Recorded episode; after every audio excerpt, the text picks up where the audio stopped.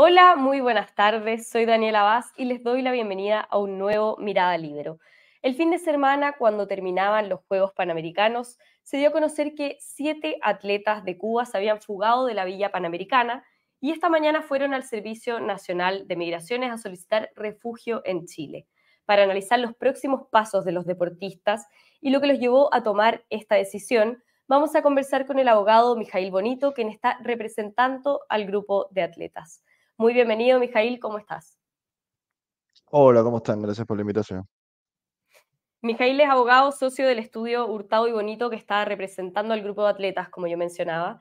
Y los vimos hoy en la mañana en el Servicio Nacional de Migraciones, haciendo el, trámite, me imagino, pidiendo el refugio. Primero, entonces, quería preguntarte em, cómo funciona este trámite, cuánto tiempo puede demorar, eh, que nos cuentes un poco el, proceso.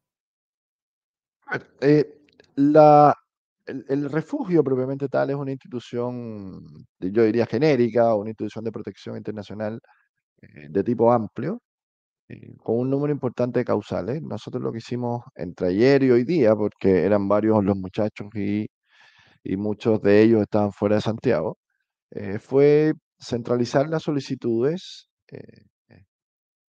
de, reconocimiento de la condición de refugiado en Chile eh, tuvimos buena acogida, el trato, el trato dispensado fue, fue muy profesional, no, no, hay ningún, no hay ningún problema al respecto. Ahora estamos en espera de la llegada de las resoluciones acogiendo la solicitud a trámite, que genera además un visado, un visado provisorio, por lo tanto, los jóvenes pasarían a estar en residencia temporal y ya en condiciones de, a lo menos, comenzar la búsqueda de, instalación, digamos, de, de, empleo, etcétera, porque ya van a estar en condiciones de hacerlo.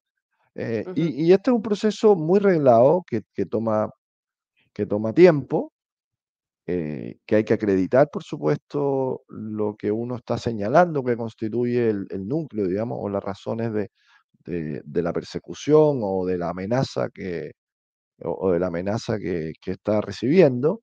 Eh, pero pero es algo que, nos tiene muy esperanzados, que estamos muy convencidos que va bien, y, estas personas no solo tienen causales previas a llegar a Chile para solicitar el refugio en Chile, sino que tienen causales sobrevinientes, digamos, a partir del trato que recibieron en Chile de parte de la misma delegación, de la propia delegación cubana, y eh, de lo que podría pasar en Cuba si regresaran, digamos.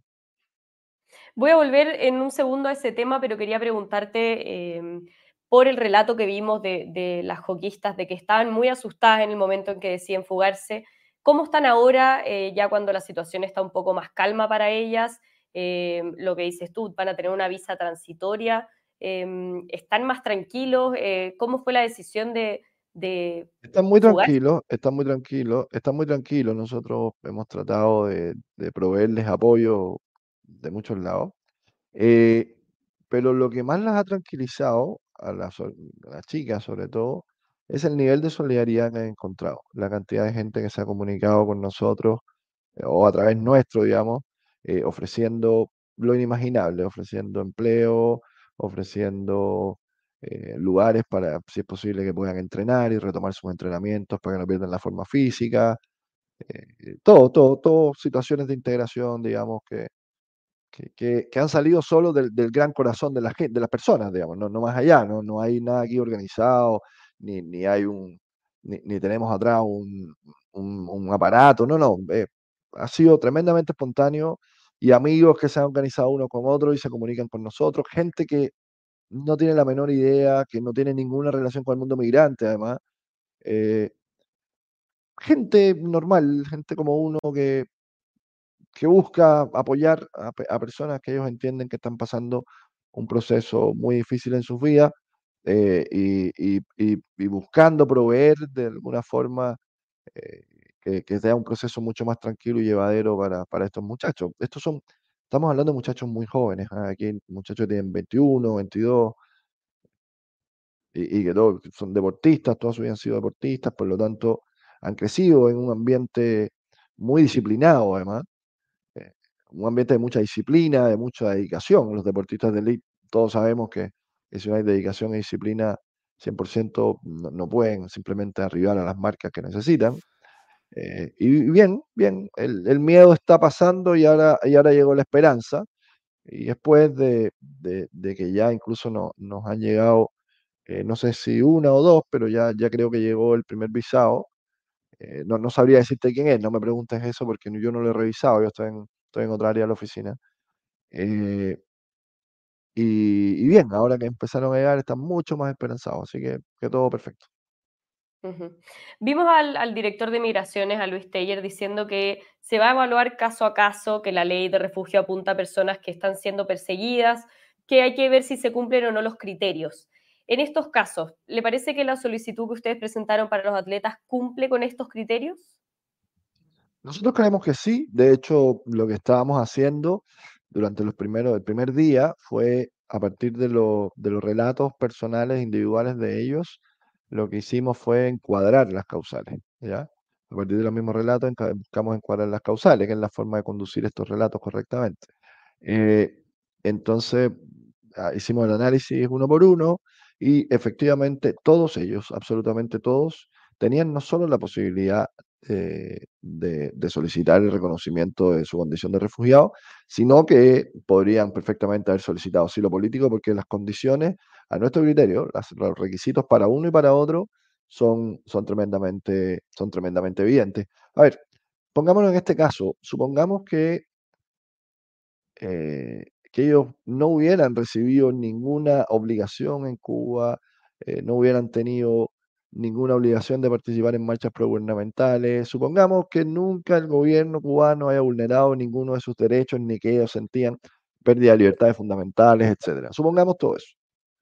Aún así, el hecho de que ellos han viajado con pasaporte oficial, que es el pasaporte que se le otorga a los, a los funcionarios públicos cubanos para viajar en delegaciones y hayan abandonado la delegación en esa condición, les están incurriendo en un delito que puede conllevar hasta ocho años de cárcel. Por lo tanto, la sola circunstancia sobreviniente es requisito suficiente tanto para el otorgamiento de un refugio como para el otorgamiento del asilo político. Y en el caso de ellos, ellos sí vieron vulnerados sus derechos en Cuba. Si nos puedes contar un poco qué situaciones vivieron, qué causales ustedes están apelando para, para el refugio. Eh, no, no, ellos ya dieron sus declaraciones, nosotros no podemos hablar de eso. Eh, a partir de ahora los procesos son confidenciales, por lo tanto, eh, vamos a esperar que, funcione la institucionalidad como corresponde, que se analicen. Eso sí, los procesos, es normal que lo, que dijo el director es correcto. ¿ah? Es normal que el proceso haya que estudiar caso por caso, evaluar y acreditar. ¿ya? Eh, nosotros sí estamos convencidos de que es perfectamente factible eh, la acreditación y por último, por lo que te estoy diciendo, digamos, aún, cuando no aún si no encontráramos pruebas en Cuba, ¿no? Eh, para acreditar esto, por lo tanto, no, no, no nos parece, no nos parece que sea, que sea un caso complejo en términos de, de acreditar, porque hay una circunstancia sobreviniente muy específica, pero además tenemos toda la normativa cubana, etcétera, con respecto, con respecto a, los a los deportistas y, eso lo vamos a ir acreditando en el proceso según corresponda. Ahora, esto es un proceso un poquito más lento, eh, hay, hay, muchas veces hay un alto número y, nada, pero, pero estamos bien, estamos bien, yo creo que, yo creo que, que la institucionalidad ha funcionado correctamente, por lo tanto no hay nada de qué preocuparse. Eh, con esta situación hemos conocido también las cifras de cantidad de ciudadanos cubanos que han pedido refugio en, el país. En los últimos 10 años se han entregado 5 de 6.500 solicitudes. En el último gobierno, en los últimos esos cuatro años del segundo gobierno del, no creo, no. Hay, hay 6.500 cubanos que han solicitado refugio, no creo. Tienen que haber 6.500 solicitudes en general, ¿o sí? 6.500 solicitudes son las cifras del director de migraciones. pero, en, general. De cubanos, entiendo. Y 4.500 en los últimos años, de las que se otorgó una. Ya, correcto. Entonces quería preguntarle si eso ocurre em, porque los procesos son muy lentos, porque no cumplen los criterios, porque, claro, usted no, me dice... No, no, no, es que no, no, a ver, comprendamos lo siguiente, no, no, es tan, no, es tan lineal. Hoy me hicieron esa pregunta en la mañana en algún momento. No, no es tan lineal. El refugio es una condición. ¿Ya? Es una condición que usted expresa, usted siente temor fundado por tal y más cual persecución o tal y más cual circunstancia, eh, ¿ya? Por lo tanto, es una condición. el Estado lo que hace es reconocer esa condición. Por lo tanto, eh, lo que, eh, al reconocer esa condición, el Estado, el proceso de lo que se trata, el fondo del proceso es en acreditar la persecución, acreditar, mostrar pruebas, evidencias sobre el particular. Efectivamente, los refugiados siempre tienen, eh, o en la mayoría de los casos, tienen casi imposibilidad de acreditar eh, correctamente la persecución. Mira, nosotros tuvimos un caso hace unos meses de, unas personas colombianas que, fueron amenazados por la guerrilla colombiana, fueron protegidos por los fiscales colombianos y aún bajo protección, eh, parece que algún tipo, algún sicario o algo así los encontró y se vinieron con lo opuesto a Chile. Eh, esas personas va a ser muy difícil que acrediten, eh, porque no trajeron absolutamente nada, o sea, se vinieron.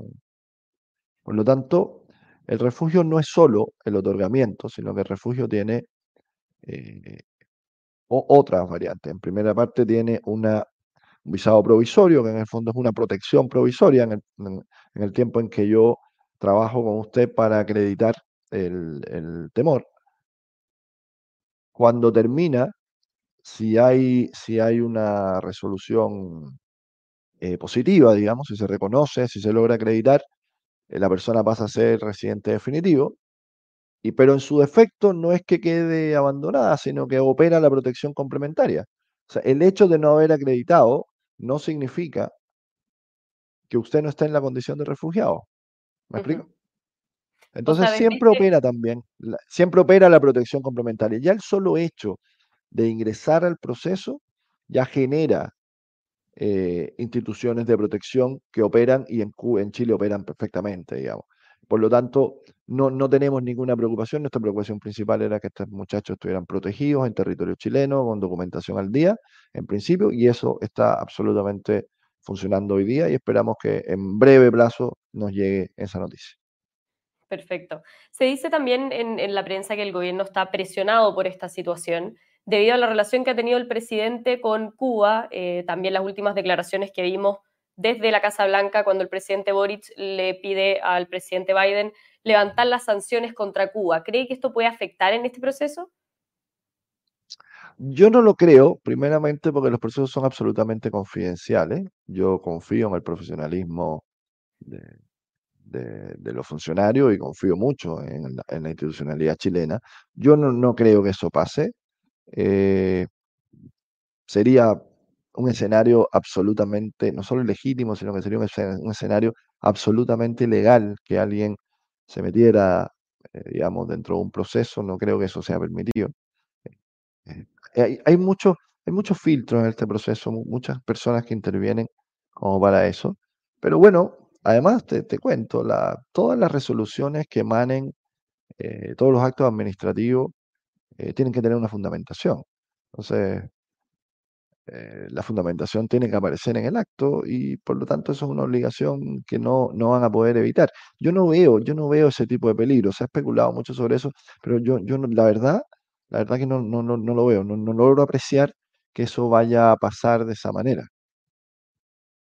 ¿Qué pasaría si, em, poniéndolo en el, peor de los casos, si no se les da el refugio? ¿En qué condición quedan los atletas? Ellos tendrían que volver a Cuba o pueden estar con esta visa provisoria. No, no, no, no, no, no, no, Cuando, cuando hay un rechazo de la solicitud de reconocimiento en el fondo, ¿no? Cuando ya por, pasa, por, termina el proceso, se, establecen las diferentes, se trata de acreditar las evidencias, etcétera, y no, no se logra, o, el Estado de Chile, a través del gobierno, del Ejecutivo, no, no logra no logra apreciar eh, la acreditación de la, de la, persecución. Como esto se trata de una condición, eh, no, no es que la ley te diga tienes que volverte a tu país de origen, etcétera, no, sino que opera ahí otra segunda forma de protección, donde ya si tú tienes ciertos niveles de integración en Chile, puedes solicitar incluso visados visado de, tipo, de tipo ordinario. De los que estén dentro de las, dentro de las, de, las categorías que, que, integran la categoría de, residencia temporal. Por lo tanto, ya, ya el hecho de estar dentro de este proceso ya implica importantes importante formas de protección. Ahora bien, yo te repito, eh, nosotros entendemos que aquí hay una fácil acreditación de este punto a partir simplemente de lo que te dije del pasaporte, funcionarios públicos, eh, sanción penal de ocho años, que es una sanción penal desde todo punto de vista ilegítima, digamos, que va directamente contra la libertad de circulación. Claro, debería ser un, caso de fácil acreditación, por lo que sea más factible entregarles la, la solicitud que piden. ¿Ahí? Por último, Mijail, quería preguntarle... Te perdí un minuto, te perdí, te perdí un minutito. Ahí sí. Ahí sí. Le decía que, es una situación más fácil de acreditar lo que ellos están solicitando, entonces este caso tendría que resolverse prontamente. los tiempos institucionales son los que corresponden. Este caso se va a resolver, yo creo que sí, prontamente y de forma, y esperamos que de forma satisfactoria. tenemos mucha, mucha confianza en la institucionalidad y no, y, hasta ahora ha operado correctamente. Por último, quería preguntarle por em, otros tres deportistas cubanos del equipo masculino de hockey que segundo, también, por favor. que también hace unos meses se, quedaron en Chile y pidieron representación a su, a su estudio. ¿En qué estatus se encuentra esa solicitud? En el, eh, eso eso ya, ya, están, ya, ya esos muchachos están Dos de ellos ya tenían, el, ya, ya tenían los visados eh, desde hacía algún tiempo. Eh, nos faltaba uno que estábamos viéndolo en la corte, entiendo, pero, pero entiendo que también está, está solucionándose o, se solucionó en los últimos días. Bien, Mijael Bonito, muchísimas gracias por, por su tiempo. Oh, muchas gracias a ti por la invitación. Hasta luego. Un gusto conversar con ustedes, como siempre. Igualmente, muchas gracias y muchas gracias también a todos los que nos están viendo, especialmente a los miembros de la Red Libero que hacen posible este programa. Nos vemos en cualquier momento con más Mirada Libero. El Libero, la realidad como no la habías visto.